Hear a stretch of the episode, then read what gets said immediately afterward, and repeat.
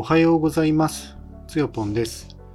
今朝のテーマは、食品衛生責任者養成講座で食中毒の実態を聞いてきたというテーマでお届けしてみたいと思います。えっ、と、私があのコーヒー豆をですね、えっ、と、オンライン販売えするにあたってですね、いろいろ準備を進めている中の一つとして、えー、と食品衛生責任者をね、えー養成講座をね、受講して、その、えー、と修了証をね、得るというミッションがね、ありました。でこれはまあ今日ね、果たされたんですが、まあ、あの合計6時間のですね、講座、講義、授業のね、えー結構、まあ、長丁場にわたるので、えー最初はね集中力を保てないかななんてね思ってたんですけれどもとんでもなくてあの、えー後半のですね、えーと食中毒のね実態とかですねどういうふうに防止するかっていう部分がですね非常になんか興味を、えーそう興味を抱いてもうなんかすごいあの集中してなんか聞けちゃったなっていう感じでしたね。ということであのまああのまああちこちにですね、その今日の講座のですね、まあ、ポイントなのかは、まあ、なんか思い出したらね、喋ろうかなと思ってるんですけど、一応その主たるテーマはですね、ちょっとこれは、あの、食中毒の実態とか、それから予防の方法みたいなものは、まあ今、えー季節柄ですね、えーっと、発生してるね、えーっと、病原菌とかね、いろいろあると思うので、まあそういったものをですね、予防にね、少しでも役に立てたらなということで、えーポッドキャストしようかなと思っていますと。えーで結論はですね、えーと、オンライン販売へ向けたまあ準備ということで、まあ、まだまだいっぱいあるなということで、まあ、これもちょっと思い出したらですね、喋りたいと思います。で、3つのポイントですね。えーまあそっか、さっきのだから結論はね、まあポイントというか、まあ自分はそう感じてるけど、本当に今喋りたいことはなんか食中毒ってすごい気をつけないとですね、本当に誰でもがね、起こしちゃうんだなっていうことが、どっちかっていうとね、今日の結論なのかなというふうにも思います。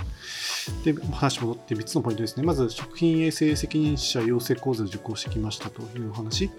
で、それから一番ね、聞いていたのが、その食中毒の話で、えー、と3番目、オンライン販売では、その食品表示法にのっとったですね、表示を行う必要があるよということですね。でもメインは多分食中毒の話になりそうです。まずその食品衛生責任者養成講座ですね。これはまあ名古屋市が、えっ、と、毎月1回くらいなんかね、やってるやつとですね、えっ、と、オンラインでね、受けれる e, e ラーニングのね、2種類があるんですよね。で、なぜかっていう話はこの間したと思うんですけど、えっ、と、集合型で、えっ、と、一つの施設にみんなで集まって、6時間の集中講義を受けて、えーと、その、養成講習会で、ね、修了証を得るっていう、その即時発行されるっていうパターンがその集合型。で、対して、えっと、e ラ e ラーニングでね、行う方はですね、えっと、その集合型に比べてプラス4000円のですね、受講料を払い、まあ、好きな時間にですね、受講できるんですけれども、6時間分のですね、えっと、えー e ラーニングをね、ちゃんとしっかり自分で視聴しなければいけない。で、なんか、あのカメラとですね、つないで、えー、と受講しなきゃいけなくて、でなんか目閉じてなんか寝たりとかしたり、あるいはそのパソコンの前にですね、座ってなかったり、なんかいろいろしてるとですね、あのーなんかパなんとシステムの、ね、向こう側がですね、なんかそれを検知して、なんか、あのー注意喚起するらしいですね。だから、まあ、今日もですね、あのーまあ、実はその、授業中にですね、まあ、寝てしまったりとかする人がね、まあ、ちらほらいらっしゃって、でそれをね、まあ、の肩をね、ポンポンって叩いて、あの起きてくださいって呼びかけるあの指導員の、ね、方もいらっしゃったんですけれども、まあ、そういう感じで、あのちゃんとね、あの最後まで聞いてよっていうようなね、なんか体制がですね、こう、えーあるよという、そんなね、あの授業でしたね。で、あの、講師の方は、まあ、お一人でですね、ずっと前で6時間ずっとね、ぶっ続けでしゃべ、まあ、ぶっ続けっていうか、一応休憩とかにあるんですけれども、あとはたまにその DVD のね、視聴とかね、あるんですが、まあ、ほぼほぼその方がね、一人でやられたので、あの、あありがとうございましたと、感謝感激って感じですね。で、えー、と2番目として、その一番ね、聞いていたのがですね、あの食中毒のね、お話ということで、これはですね、あの、いろいろね、データとかですね、それからこんなね、事例があってとかいうね、ご紹介で、結構ね、これも1時間ぐらいですね、なんか時間をとってですね、あの、結構詳細にですね、あの説明していただいたので、僕は今回、ここが一番、その、やっぱり食品衛生責任者っていうですね、えっ、と、資格というか、まあ、あの、そういうなんつうの？職能なのかな？わかんないけど、まあ、それをの一つのね、ポイントがここにあるのかなというふうにやっぱり思いましたね。まずあの全国のですね食中毒発生状況っていうのがですね令和4年のデータがねあるんですけれども、えー、と年間発生件数がね962件と、まあ、1000件近いですよね。それから患者数がですね6754名もいらっしゃって死亡者数もですね5名いらっしゃると。で、えー、っとですね、事件数とですね、患者数っていうふうにですね、データは分かれてるんですけども、まず事件数はですね、のですね、トップ3はですね、えー、っと、アニサキスっていうですね、あの、これはなんだ、アニサキスは、なんだっけ、寄生虫ですね。寄生虫感染。これが、えっと、566件でトップですね。えっと、58.8%がこのアニサキスによる感染。それから次がですね、カンピロバクターっていうですね、これちょっと名前聞いたことないんですけど、カンピロバクターっていうのがですね、185件で19.8%だったかな。で、これは細菌による感染症ですね。で、あのー、3番目がですね、みんなご存知、超有名なノロウイルスですね。これは63件で、まあ、8.96%、まあ9%ぐらいってことですよね。で上位3つはですね、まあ、このアニサキス、寄生虫感染、それからカンピロバクター、えーとえー、と細菌症感染、えー、ノロウイルス、これもウイルスかな、ウイルス感染ですね。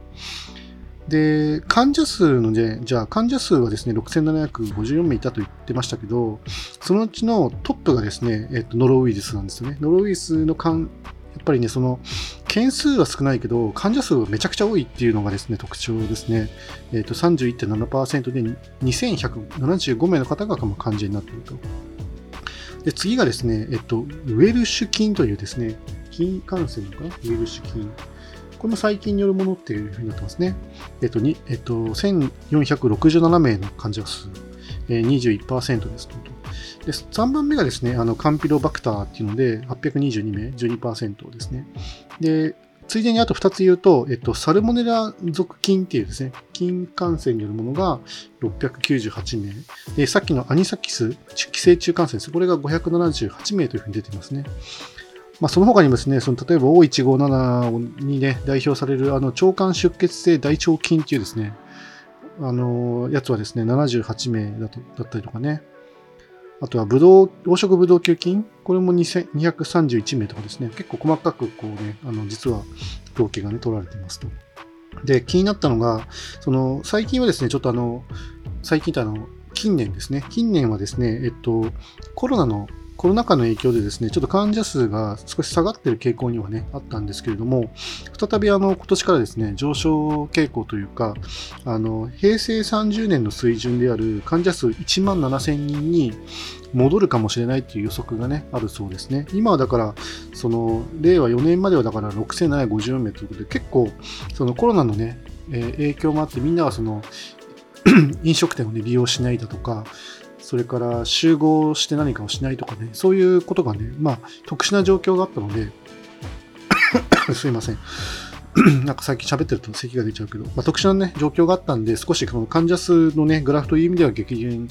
激減なのかな、まあ、半分以下になってるんでね、えー、下がったとは思うんですけど、えっと、しばらくですね、実は平成のね、ずっと平成中盤からね、後半にかけて、患者数はね、えっと、対局的にはこうあの減ってきてはいるみたいですね。平成18年なんかはですね、4万人に達しようとするぐらいですね、その患者数が多かったみたいで、この感染症ってすごいですよね。それで、えー、っとですね、ちょっと自分がね、えー、っと、ここはね、あのお話ししたいなっていうですね、まずその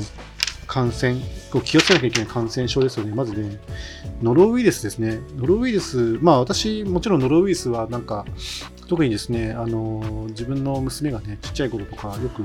あの、もらってきたりとかして、結構なんか大変だった、ね、思い出があるので、あの、これはね、話しておきたいんですけれども、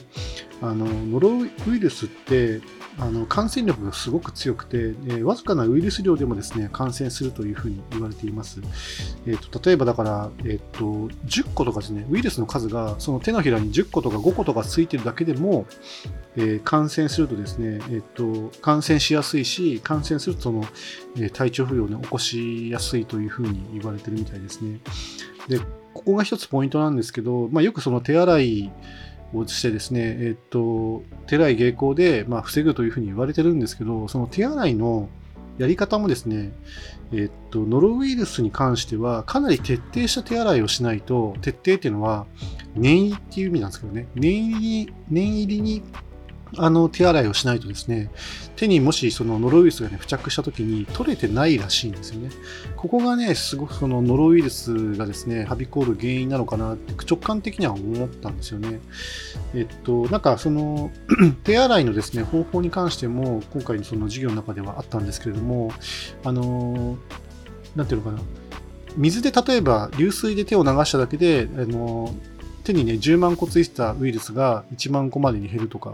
それから石鹸で1回やったら、それがさらに1000個になるとかっていう風なですね、まあ一応統計が、統計というかまあデータがあるんですね。科学的データがですね。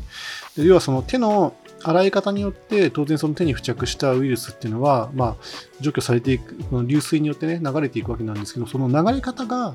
どうなのかっていうところが一つ問題で、そのノロウイルスに関してはですね、あの、50個とかでも全然すごくその、まあ、ある意味少ない5個とかは本当少ないと思うんですけど、それのレベルにまでですね、その自分の手についた、その常在菌っていうのかな。自分の手についた菌をですね、えっと、除去するためには、あの、石鹸によるその入念な手洗いを2回繰り返さないと落ちないっていうデータがあるんですよ。マジかって思いましたね。だから食品を扱う人たちっていうのは、本当手洗いをですね、入念に、しかも、こう、なんていうのかな、あの、しつこいほどやらないとですね、あの、ノロウイルスの感染って防げられない、防ぐことがね、できないっていうことがね、一つ言えるのかなというふうに思いますね。もう一つ、あの、ノロウイルスに関しては、あの、なんていうのかな、ノロウイルスを補菌してても、その症状が現れないことがあるんですよね。でそうすると、その基本的にはその大腸を通じてですね、あの感染することがね、あのよく知られているので、あの補菌してるけど症状出てない人が、その手洗い不十分であの食品にそのノロウイルスをねあのつけちゃってでそれがどんどんその食品上で、えっと、増殖していって、えっと、他のね集団感染を引き起こしたり、えっと、その食品を食べた人に食中毒をもたらしたりすることがねあるということだったりするので非常にその危険性がね高いんですよね。だから本当食品を扱う人たちはまずはそのノロウイルスをね出さないっていうためにはですねもう手洗いの、その念入りな手洗いをですね、2回やるっていうのをね、徹底していかないとダメなんだなっていうことがね、よくわかりました。で、しかもですね、あの、統計データによって、その、このノロウイルスの感染症の発生原因とされてるのがですね、やっぱりその、感染した調理従事者による汚染っていうのが原因となっているものが大半を占めてるらしいんですよね。それが非常にあの問題だなと思ったんですよね。例えば、事例で言うと、なんかその刻みのりによるですね、ノロウイルスノロウイルス食中毒事件っていうのが、平成29年のですね、1月から2月にかけて、あの小学校の給食施設などの計6施設で患者数2000名を超える大規模なノロウイルス食中毒が発生したっていう事例があって、これがその、えっと、海苔をですね、最短期に投入して、その刻みのりを作る工程で、その従事者がですね、嘔吐とかのね、体調不良がありながら、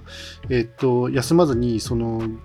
えっと、作業にね、従事したために、その、手についたノロウイルスがその糊にね感染してでそれがその裁断機にもですね当然付着してそれはその熱消毒とかですね消毒とかされないまま運用されてたので当然全ての糊にですねあのノロウイルスがついていくわけじゃないですか。でそれが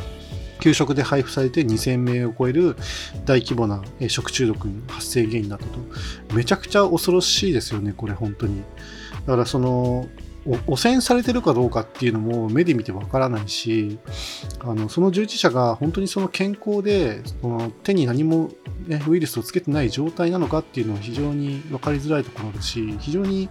あのもう全てのですねその食品衛生に携わる従事する人たちが意識して取り組まないとこれはなくならない問題なんだなっていうのですごい痛感したんですよね。はい、ちょっとあの、えっ、ー、との、あんまりですね、驚かせるような、ね、内容だとちょっとね、えー、先に進まないので、次に行きたいと思いますけど。あと気になったのがですね、まあ気、気になったというか、知らない名前で、でも結構ですね、その、統計データとしてね、上位に出てくる、その、えー、カンピロバクターっていうですね、えー、菌についてちょっとね、あの、私知らなかったんで、これで紹介してみたいと思います。これはですね、あの、鶏レバーとかですね、ささみとかの、えー、刺身鶏肉のたたきとかですね、そういうその鶏肉の生食、生食というのかな、もう加熱不足の鶏肉料理による食中毒を言いますね。で、あの、これ特徴がですね、なんか低温には強いけど、ね、まあ、熱とか乾燥にはね、弱いというなんか特徴があって、で、結構ですね、これ、あの、なんていうのかな、重症化するとですね、なんかギランバレー症候群っていうですね、運動麻痺とか呼吸麻痺を伴う合併症につながることがね、あるらしいんですよね。結構なんかね、あのよなんつうのかな、ひどい食中毒だなと。ただ、その感染はなんか、まあ、サロモネラ食中毒に比べて症状は一般的に軽くて、しばし風邪とね、誤解されるとか、そんなに感染力がね、さっきのノロウイルスほどですね、強くはないのかもしれないですね。まあ、要は、鳥のその生殖をね、食べ、よく食べる人にですね、起こりうるもの、問題っていうことになりますよね。で、まあ、あの、保健所の指導としてはもう、あの、鳥の生殖はね、もう避けてくださいと。いうのが、まあ、一つのね、あの、しあの施策になるわけなんですけど、で、よくあるね、あの、勘違い、間違いというのをね、紹介されて、これがね、非常に重要だなと思ってですね、紹介するんですけれども、例えば新鮮な、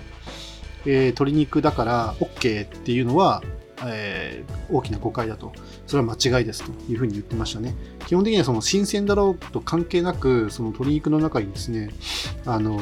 カンピロバクターは、ね、潜んでいますので、やっぱりその、えー、っと、その除菌その例えば中心温度75度で1分以上のですね加熱というか熱処理を行わないと危険であるっていうことをですねまず認識するべきだというふうに思いますねで。それから肉の表面を焼けば OK これもね間違いの、ね、認識だそうです。肉の表面を焼けば OK って確か牛肉だけだったという、ね、認識なんですけど実はね自分はね、まあ、これもだから本当に正しいのかどうかですねちょっともう一回後でね調べてみようと思いますがまあでも確か牛肉はそれで大丈夫だったはず。でも、鶏肉に関しては、まあ、昔からよく言いますけどね、鶏肉はよく焼かなきゃダメだっていうのはね、あの、何々菌に感染するからとかっていうことを、聞いたことはなかったんですけれども、肉、鶏肉、そのね、よく焼肉に行って、鶏肉はよく焼かなきゃダメだよってみんな言うんで、あ、じゃあ分かったっつって、よくね、焼いてから食べてたんですけれども、やっぱりね、あの、こういう問題がはらんでるってことですね、あの、まあ分かるとですね、余計にもっとね、あのしっかり焼いて食べようかなというふうに思いますね。はい。ということですね。はい。これ大きなね、勘違い、その新鮮だからいいよとか、えー、肉の表面を焼けば OK とかですね、これはね、大きな誤解なので間違わないようにしましょうという話ですね。あともう一個ぐらい紹介しようかな。えー、と、まあ、あとは O157 ですね。これも、あの、まあ、O157 って、に代表されるその感染菌として、その腸管出血性大腸菌っていうふうに今はカテゴライズされてるみたいですね。えー、で焼肉チェーンであるとか、それから、えー、老人ホームとかで集団感染の原因になったりとかして、結構これ、重症化するとですね、大変なんですよね。まあ多分、ご存知の方多い。なんか例えば、すごい平成の初期に確か、かいわれ大根で O157 が発生して、なんか、えー、風評被害が出て、なんかその当時のですね、厚生労働大臣がなんか、かいわれのですね、生殖をなんか食べて、あの、安全アピールをしたっていうですね、なんかそういう記憶もね、なんか蘇ってきたっていう話だったりするんですけれども、しかもこれもですね、あの、さっきのノロリスとね、同様で、50個程度のですね、細菌で感染することもあるというふうに、ね、考えられていて、つまりその、えっと、徹底したですね、やっぱり手洗い、要はその菌を持ち込まないというですね、あの運動をしないと、二次感染、要はその他にその野菜とか肉とかにどんどんその O157 のですね、その大腸菌がね、移動していく。ことによってそのもう手がつけられなくなるぐらい汚染していくっていうことがね、まあ、見えるわけなんですよね。非常にあのそういう意味じゃその、えっと、感染力が高い、えー、要は解毒がなかなかむずいというかみんなが徹底してあの取り組まないとダメだということになるのかなというふうに思いますね。はい。えー、食中毒のお話はですね、なんかこれテキストもいただいたんで、なんかよくですね、これもなんか割と面白割まあ変、ある意味面白かったんですよね。そうあ知らないこといっぱいあるなと思って、めちゃくちゃ勉強になるじゃんと思ってですね、今日は聞いてたんですよね。だからまあ、法令を学ぶっていうところはですね、まあ多少ね、あのまあぶっちゃけ言うと退屈なところもね、あるんですけれども、でも、あのまあコーヒー豆だろうが何だろうがですね、これからその食品をね、扱っていく以上ですね、食中毒に関する正しい知識はですね、まあ必須になるのかなっていうのはね、やっぱ感じましたね。もうこれは本当実感こもってると思いますと。はい。まあ、食中毒の話は以上にしますね。であとは、まあ、オンライン販売でですね、えーと、食品表示法にのっとった表示を、ね、行う必要があるなということで、あのこれ、確かこの間のそのアドレス新年会の時にですね、ノブさんが言ってたんですけど、あの手渡しで食品を渡す場合は、その表示法はね、なんかいらなんかしなくてもいい、表示法に、のっとった表示はしなくていいんだけど、オンライン販売の場合はですね、食品表示法にのっとった表示を、ね、行う必要がある。で、これ結構めんどくさい話で実は。まあ、どうやってその表示、まあ、表示はね、まあ、なんか作るとして、例えばコーヒー豆ですとか、レギュラーコーヒーだとか、それから、えっと、消費期限だとかですね、賞味期限だとか、なんかそういうものを、こう、その法令にのっとってですね、まあ、表示していく必要があるわけですよね。で、今、例えば自分もなんかポストコーヒーとかで、そのサブスクのですね、コーヒー豆をオンラインでこう、受領したりとかしてるわけなんですけど、まあ、きちっともちろん、ポストコーヒーさんのですね、コーヒー豆の袋には、表示法にのっとったですね、表示がされているわけなんですけど、それってあの袋にね、印字されたりとかするんですよ。で、袋に印字ってどんだけお金かかるのかなとかですね、まあ、そのデザインってどうやってやるのかなとか、結構考えることが多いなって思ったんですよね。で、それをその袋に直接印字っていう方法じゃなくて、まあ、多分それと大口の顧客のやることなのかなっていう気もするので、あのシールとかですね、まあ、あるいはなんか、紙をなんかとにかく貼るとかですね、なんかそういう方法になると思うんですよね。手書きでやってたらもうシャレにならないじゃないですか。だから、少なくともシールを作って、しかもその、要はちっちゃいパッケージなんで、それに合った、見合ったですね、あのシールを作って貼るぐらいのことはしていかないといけないのかなというふうに思って、結構それもですね、シールを、ね、やっぱりね、デザインして、中身を考えて、で、必要最小限のですね、労力で、そのパッケージがですね、出荷できるように、まあ、自分でそれ考えていかなきゃいけなくて、結構、骨が折れる作業だなというふうに思いましたね。うん、まあ一回なんか仕組みを作ってしまえばなんてことないのかもしれませんけど、まあ、費用に乗っかってきてしまうとですね、その上代っていうのはその、まあ、商品の代金ですけど、それをいくらになんかね、どんどん引き上げなきゃいけない話に、もちろんその原価率となんですね、兼ね合いで自分で決定するわけなんですけども、その辺に跳ね返ってきてしまうので、その例えば自家用のプリンター、インクジェットプリンターみたいなものでシールを作るっていう方法もきっとね、あるんだと思うんですけど、まあ、どれがですね、一番安くて楽であの賢いやり方なのかっていうのはですね、ちょっと模索する必要がね、あるなというふうに私は思いましたね。はい。えー、ということでですね、23分にわたって喋ってきたので、今日はもうあの雑談なしでね、以上にしたいと思います。えー、振り返るとですね、今日のテーマ、えーと、食品衛生責任者養成講座で、えー、食中毒の実態を聞いてきましたと